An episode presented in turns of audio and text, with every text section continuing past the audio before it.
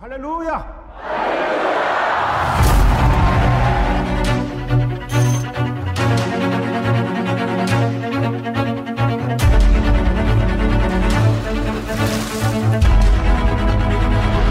麦嫂赶紧去，今天呢来跟卢卡谈现在 Netflix 上面哦收视率非常好的一部影集哦，而且我这个影集的跨国制作真的是让我有满满的感动哦，尤其是它的那个情节啊，然后一些呃相关的一些铺陈细节、美术，甚至于呢它还原当年那个时候的情境哦，我都觉得哦看得历历在目哦，尤其是里面有我们的台湾骄傲，我们的影帝张震哦在里面扮演一个非常重要的角色哦，那就是因为这个电影呢，听说就是。拍得太写实了，然后，然后那个当地那个国家苏利南哦，就好像说有被嗯污蔑到的感觉啊，说抹杀了他们新政府这十几年来的改革哈，所以金都兰呐，所以他要提高这个制作商，然后现在好像制作单位还没有正式回应啦吼，但是我觉得这是看得蛮有意思的哈，因为其实大家知道韩国电影是很敢拍的，而且呢，之前也有非常多的案例哦，就是把当地的事情巨细靡遗的。呈现出来哦，搞到人家政府很堵拦哦。像之前我看的是，呃，逃出摩加迪修嘛，哦，他是在讲那个索马利亚那时候内战的事件，哦，也是拍到当地政府非常生气呀，都正式要发那个外交函令去要求说你要更正我们国家的形象，其实我们不是这样的哈，所以。蛮有意思的啦哦，所以说我们现在要讲的这个就是毒枭圣徒哦，这阵子讨论度也非常的高。然后我们之前的节目也有预告，我们要深入讨论毒枭圣徒。所以到底毒枭圣徒的看点是什么？剧情是什么？哈，然后因为有非常多观众跟我说，麦嫂你不要讲的太巨细迷哦，好像就让我们比较没有那种看戏的热忱了哈。所以那卢卡，我们今天就稍微节制一下哈。所以在剧情在讲什么，我们就提个大概就好了哈。那还是希望我们的听众朋友们把整个影集看完之后，再来跟我们一起讨论哈。这样子会更有热度。OK，时间交给路卡。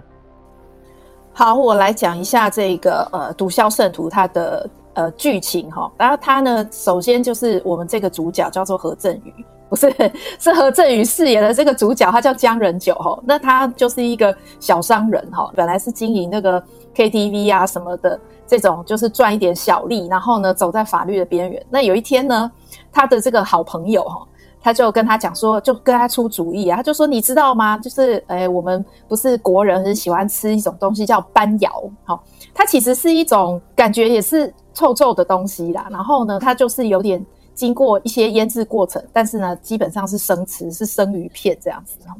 那他就说，斑窑在韩国当地算是高级的食材，但是呢，他说，你知道吗？有一个国家叫做苏利南，他们是捞得到斑窑，但是他们本国是不吃的。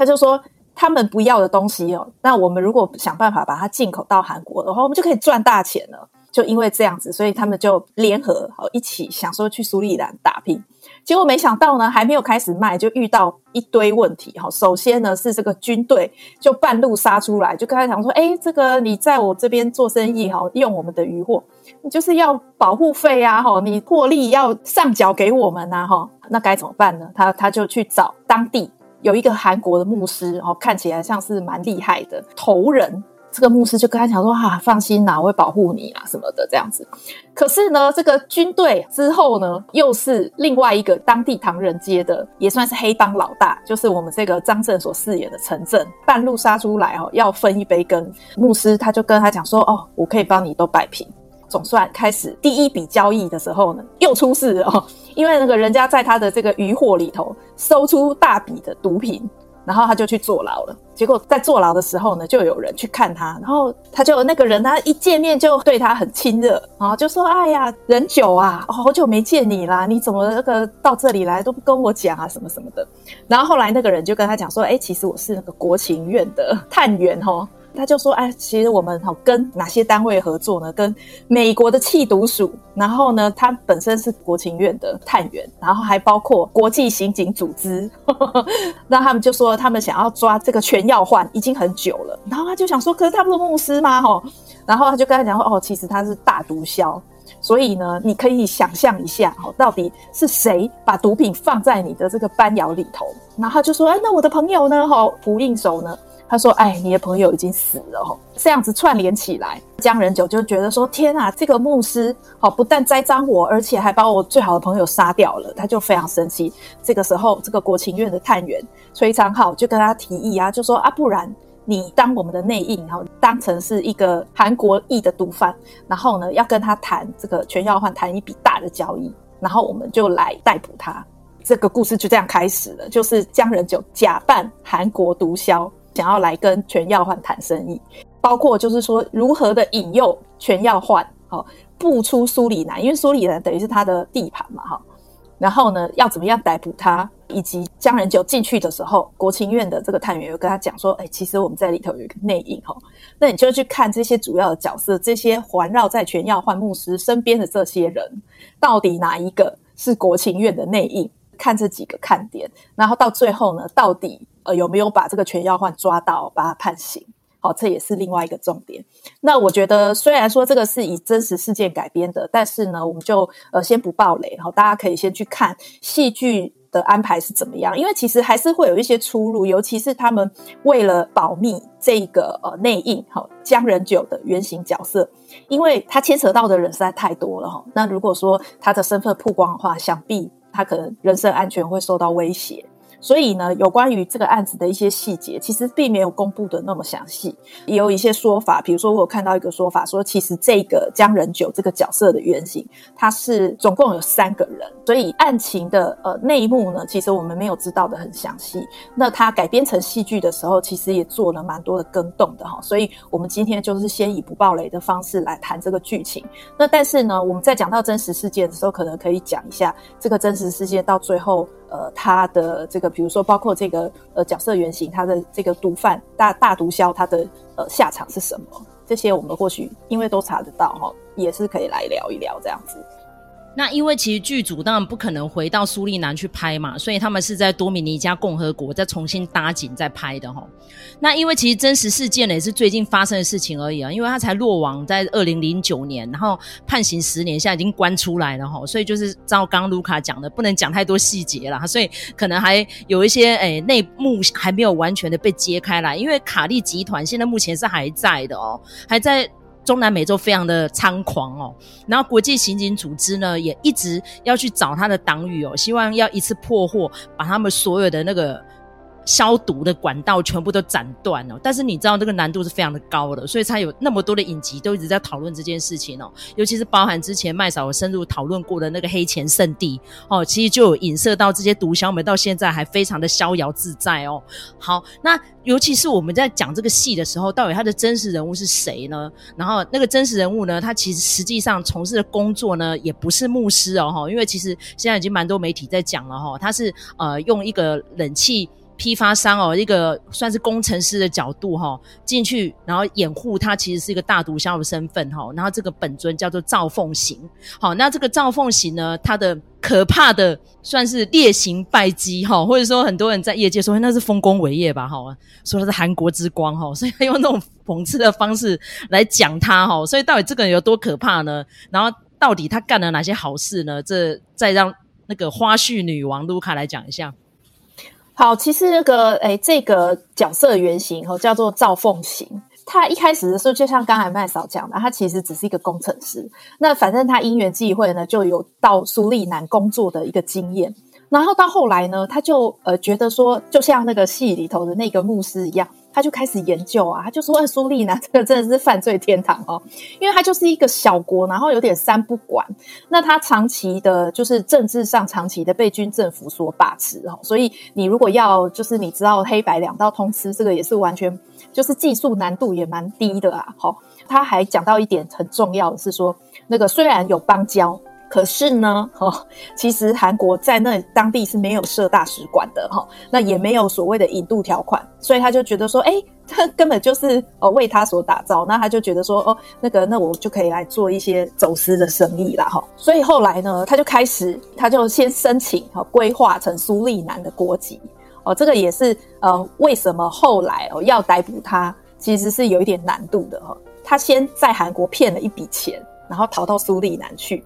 然后呢，他一开始走私其实也不是走私毒品哈，这一开始走私石油啊等等的一些其他的东西。那后来因为抓的越来越紧，然后他就脑筋就动到毒品身上，然后就开始跟呃我们所谓的这个卡利集团来合作，另外这个呃好人哈、哦，主角这个 K 的原型是怎么样的一个状况呢？哈，就是这个 K 呢，他本来呢是去这个苏利南当地做一些小生意嘛，哈，但是他的生意受到这个赵凤行势力的刁难，所以他就跑去隔壁哈那个呃委内瑞拉大使馆求助，哈，因为那个刚才我们讲了，就韩国在呃苏利南并没有设使馆嘛。所以后来国情院的人就觉得说，好，那既然这样子，我们就将计就计，就是请这个 K 先生，你去做我们的卧底，这样子哈。我们那么多个单位都想要抓这个赵凤行，后面的情节其实跟呃影集里头演的算是相差不大了哈。但是反正他有一些关键的细节是做出了更动哦，包括说呢，其实 K 一度的露出马脚哦。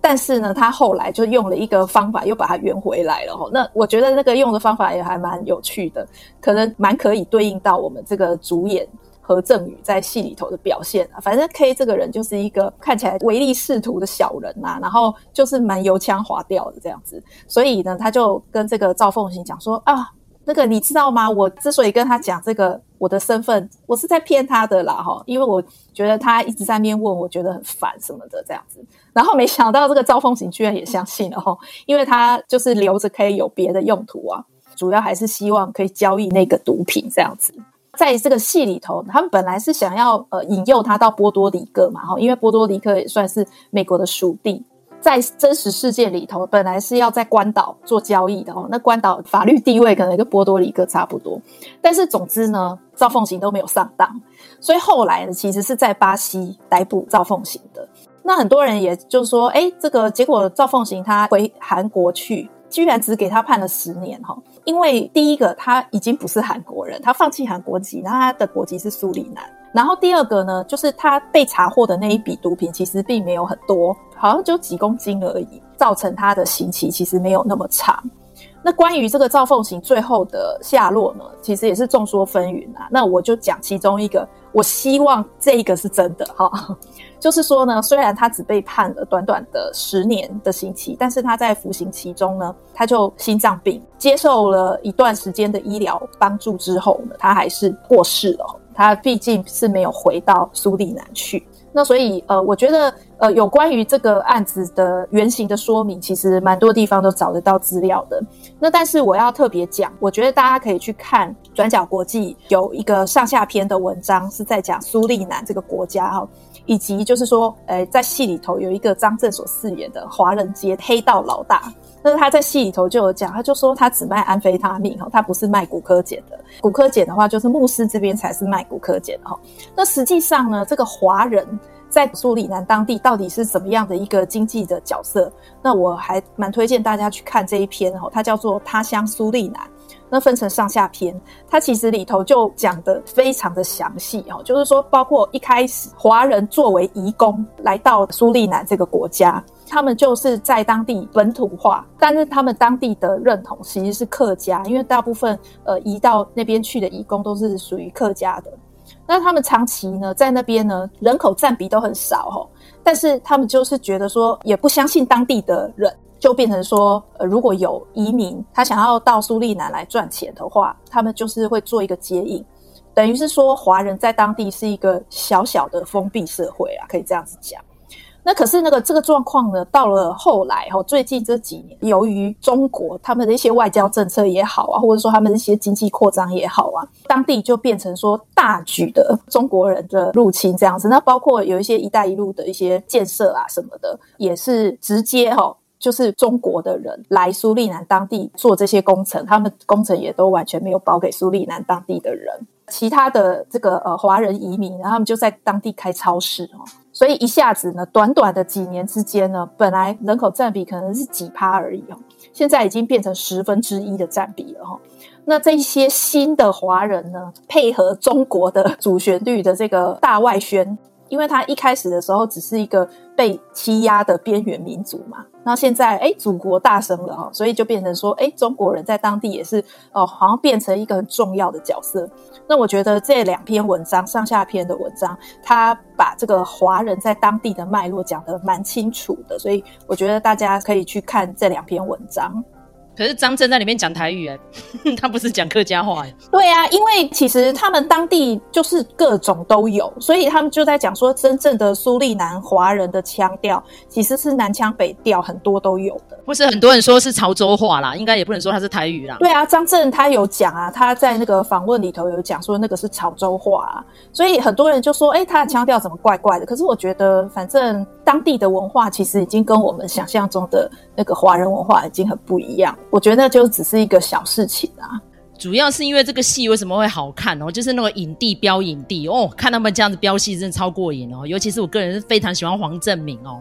那黄正明其实在，啊我们台湾的影剧圈里面算是知名度也颇高啦。当然他演的都不是那种超级票房大片哦，不是像那个何正宇啊都演过《与神同行》那种病变狗。但是我真的觉得，如果这一次的表现，黄正明对上何正宇，我真的真的黄正明还是占上风。再怎么样，人家是前辈嘛，对不对哦？然后再来呢，还有看到《鱿鱼游戏》里面的朴海秀，哎，他又出现了，对不对？然后再加上，哎，让我眼睛一亮了呢，就是在里面扮演一个非常关键的角色，游走两大帮派之间的这位影帝是谁呢？他算是比较年轻辈的哈、哦，赵宇正。对，那因为其实赵宇正呢，我之前是对他不太熟啦，因为他的长相实在太特别。如果我看过他演戏，我应该会记得哈、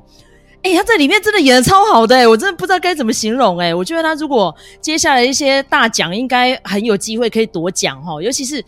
因为他其实他的长相哦，他里面是设定说他是混血嘛，所以他是小眼睛哦。而其实韩国人很多男生也是小眼睛啦哦。但是呢，他就是一开始感觉他好像是张震那个阵营的，所以他脖子上有那个刺青，大家可以看到他的剧照哈。那后来他的身份又游走在两边之间，我就觉得哇，这个人真是超级屌的呢哈。所以说呢。你要是看到那种影帝飙戏哦，看这部戏你绝对会过足戏瘾哦。然后尤其是呢，在那个什么机是不是机智医生生活那个，你介绍一下他。呃，刘演锡呀，其实我觉得刘演锡，我作为一个也不能算一路上啦哈，但是我可以说他很多的作品我大概都看过。我觉得就是刘演锡，如果跟其他这些其他的演员比起来，算是有一点可惜。被边缘化哈，我觉得有一点，他那个角色，我觉得他那个角色不是很好发挥。然后呢，而且我觉得有演戏，我总是会觉得他的演技没有真的很到位。他如果跟大牌的演员一起演戏的时候，会很明显他的气势就是不够。我看过他其他很多的戏，就是如果同戏的演员有特别强的，他就会变得很很像陪衬这样。所以说你注意到他是因为他的外表吗？还是什么原因？他的外表其实我觉得也很普通啊，跟他长得差不多那个斯文样的应该也蛮多的啊。一开始当然是因为特定的作品，比如说《浪漫医生金师傅》。那我觉得如果说有兴趣的人可以去看那部片子哈，那个角色其实是有一点卑鄙的，不是什么好人。因为他他的角色分得很多种，就是如果不是那种超完美的女婿角色的话，要不然就是个性不好的人。他我不知道为什么他就是分成这两种，所以很多人都是看他就是很完美的时候，就觉得说哇，他就是圣光充满啊，然后很棒啊，很会念书，然后长得又帅什么的。那对于我来说，我从来都不觉得他长得帅，因为他第一个角色是原罪犯里头的。那个刘志泰那个角色的年轻时候，嗯、然后呢，当然就长相就不用讲，大家可以去看，我不要再讲了，就是很欠揍，那个角色很欠揍。对，那个那个长相真的是不怎么样哦。他也还有演过一个，就是在讲那个宋仲基，他是一个就是被狼养大的小孩。哦，我有看呢。狼少年呐、啊，就叫狼少年呐、啊。然后那当然里头就是宋仲基，就是像狗狗一样，根本就不像狼啊，哈，像狗狗一样，这样子很可爱的。然后跟朴宝英谈恋爱，中间有一个一直对朴宝英性骚扰的角色，坏人角色，就是刘演锡演的啊。就他在电影里头几乎都是演坏人的角色。所以我从来都不觉得说他帅或怎么样。你看，像朴海秀哦，朴海秀在这一次哈，因为他的表现非常的突出，因为他演那个很关键的角色，他在里面不但他是官方代表，他还要卧底哈，所以他算是后起之秀，他都干掉刘演锡，他那个存在感超浓厚的，所以我就觉得嗯，好，刘演熙加油了哈。来，我们这边不得不提一下哈，里面还有。惊人一瞥的蒲赞浩的签名球哦，我不知道你那时候有没有看到朴赞浩在打球。蒲赞浩目前为止还是美国大联盟哈累积生涯最多胜哦，一百二十四胜的王牌投手哈。然后蒲赞浩说看了这个戏之后吓到，他在 IG 认证，诶，这是我的签名球诶，而且是真的哦，那颗应该很贵哦。然后我就上网查到底是多贵，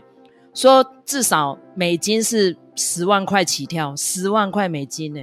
不得不提一下这个蒲赞浩为什么会出现在这个戏里面？你觉得关键在哪里？就是这个牧师，他很想要让大家相信说，哦，他真的是呼风唤雨的人物嘛。所以他里头就是，比如说他会有什么签名球啊，然后就送给生意伙伴啊什么之类的。如果这个戏，因为我们都知道，它大概是发生在两千零九年这个上下的一个时间嘛。那你想想看，如果是放在今天的话，就会变成什么 BTS。所以你从这里头也可以看得出来，诶，其实韩国人。他们真的也是爬得很快，他们很快就拥有他们自己全球知名的一些 icon。那包括我们在这里头影集里头可以看到朴正浩，哈，棒球选手，然后呢还有一个球星嘛，足球球星就朴智星啊，对不对？所以你就可以看得出来，就是韩国人他们很努力，他们很多东西都已经有世界级的明星出现了，哈。那我们就更不用讲现在的啦，哈。那个除了 BTS 之外，Blackpink 也是越来越厉害啊，哈。我就觉得说很有趣啊，因为包括说这出戏啊，它的这个剧名也是有点争议嘛，因为它韩国的原文的名字就叫苏丽南啊。那当然苏利南就觉得说很气啊，你为什么要用我的国家？大家可以想象嘛，假设说今天那个他们拍了一个韩剧叫《台湾》，然后全部都是在讲台湾狗屁倒灶的事情，那你会开心吗？吼，你也不会开心呐，吼。那所以呃，他们在英文的片名上面就做了一个取舍，他们就叫 Narco Saint。哦，Saint 就圣人的意思，因为这个毒贩他自称自己是牧师嘛，吼，大家就在讲说，哎，其实这一个呃毒枭圣徒，它是属于毒枭宇宙里面的其中一个，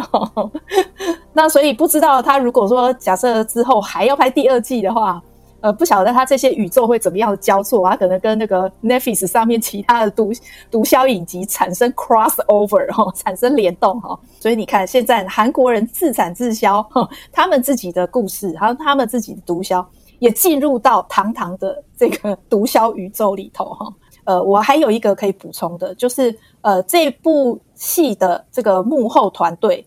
其实我觉得那个就跟我们之前在讲《鱿鱼游戏》有一点类似。我在上个礼拜的节目有讲嘛，哈，就是一开始我看到这个阵容的时候，我还以为这是一部电影，结果没想到它居然是影集。我之所以会这样子以为它是电影，是因为这些人都不是电视会出现，不是韩剧会出现的人。这些人少说就是十几年哦，没有演韩剧了。那尤其是这个主角何正宇跟黄正明这两个。他们就是已经非常非常久没有演韩剧了，居然回归。那包括这个导演尹宗彬，他也是电影圈的人。很有趣的一点就是说，他从一开始第一个作品《不可饶恕》，他就跟何正宇有非常密切的合作，几乎每一部片子都是找何正宇来主演。更有趣的是，这个尹宗彬呢，他其实也是演员。那他演的戏呢，几乎也都跟何正宇有关哈。比如说，他会跟何正宇合演，好，那甚至呢，何正宇他曾经自导自演的一部电影是改那个改编中国作家的作品，叫做《许三观卖血记》哈。那他自己也有演，那尹宗斌也在里头客串了一个角色哈，所以我觉得还蛮好笑的，就是说他等于是跟何正宇几乎是绑在一起了哈。那也不能说他跟其他的呃演员就没有关系哈。包括他二零一八年的作品《北风》里头，就是黄正明来主演。那这部片子里头就没有何正宇了哈。另外，大家有讲到那个张震，就会去问河正宇嘛哈，因为张震跟何正宇他们曾经合演过金基德的电影哈。包括那个很好笑，就是尹宗彬他不是有演员吗？然后他还客串过另外一部电影叫做《春梦》，然后《春梦》里头呢，他算是主演哦，但是呢，这个里头。有一个演员是客串，就是有演戏，所以这些演职员之间哦，彼此都有一些微微的关系，这样子，我觉得这个也是还蛮有趣的一件事情。然后张震那个时候有讲哈，因为其实疫情嘛，所以他就躲在台北哦。他说，其实这些导演们呢，都是直接登门拜访哦，甚至于张震他跑去演沙丘，他说人家都是亲自来的耶。你看这个人已经拽到这种程度，但是我觉得也不错啊，就台湾之光啊，对不对？哦，他一出来，我真的感动到一个不行，尤其是他那个很近哦，大家知道那个预告片就有了，拿电锯出来砍人，哇，那一段我不敢看了，我就直接快转过去，好恐怖哦。所以我觉得他那样子的表现，这样说，在场所有的韩国影帝们全部都佩服到五体投地，尤其是尹钟彬，他一看说就是找到他就对了，亲自飞一趟台北，很值得，真的非常值得。哦，所以我们今天呢，其实介绍这个戏哦，还有很多花絮可以再陆续讲啦，但是真的是讲不完。所以如果呢，你们也看了这个戏，然后你也有满满的感触的话，哈，也欢迎你留言哦。那甚至于呢，争相走告说，诶麦嫂俱乐部很深入分析哈。如果我们节目呢有讲的不足的地方，或者需要更正的地方呢，没关系，就不吝指教了，对不对哈？麦嫂既然脸皮都已经厚到去上那个百灵果了，所以我不怕被人家批评，好不好？所以呢，如果讲不足的，就麻烦你勇于留言，然后吐槽一下麦嫂跟卢卡，我们都会欣然接受的，OK。那因为其实呢，我跟卢卡哦做节目这么多，总是会有不足的地方嘛，所以感谢网友留言哦，提到当年让子弹飞哈，其实在北京上映的时候是非常受欢迎哦。然后他有一个非常酷的女儿哦，是跟他的第一任妻子哈，是那个法国美女儿一起生下来的哦，所以这个